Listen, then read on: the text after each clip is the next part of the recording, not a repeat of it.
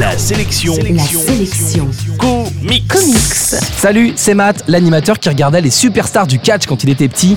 Et justement, la sélection comics d'aujourd'hui, c'est la série Mutafukaz, dispo chez Ankama et dont le quatrième tome est sorti il y a quelques semaines. Mutafukaz est une de ces BD inclassables pour laquelle il va falloir multiplier les étiquettes. Tout d'abord, Mutafukaz est un French Comics, un comics fait en France et sorti de l'imagination de Run, un des piliers de l'éditeur Ankama, tour à tour dessinateur, scénariste et éditeur, mais surtout fan furieux de comics et amoureux de bande dessinée en général. Mutafukaz est donc un joyeux mélange d'influences américaines, qu'elles viennent d'Amérique du Nord ou du Mexique. L'histoire se passe dans une ville qui rappelle un peu Los Angeles et on suit les aventures d'Angelino, un gentil loser qui a perdu son job de livreur de pizza et qui découvre des formes étranges dans les ombres de plusieurs individus. En réalité, une invasion extraterrestre a commencé, ils sont cachés parmi la population et ils sont en train de transformer la Terre pour la préparer à une invasion imminente à grands coups de gaz à effet de serre et de complots politiques.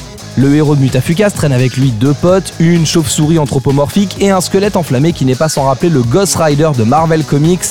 Il évolue dans des quartiers crasseux à la limite de la guerre des gangs et trouvera assistance auprès d'une bande de catcheurs mexicains, en réalité une ligue de super-héros qui se sert du catch comme couverture. Il y a donc à boire et à manger niveau influence et les amateurs de lucha libre, de guerre des gangs et d'insectes géants en auront pour leur argent. En fait, Mutafukaz est un hommage appuyé à la bande dessinée sous toutes ses formes, qu'elle soit d'origine européenne, américaine ou asiatique, et qu'elle parle de science-fiction, de super-héros ou d'univers urbain. En bref, la sélection comics, c'est la série Mutafukaz. Le quatrième tome est dispo, il est sorti chez Ankama et chaque volume coûte un peu moins de 15 euros. La sélection comics. La seule chronique quotidienne exclusivement consacrée aux comics. Info et podcast à retrouver sur la sélectioncomics.fr.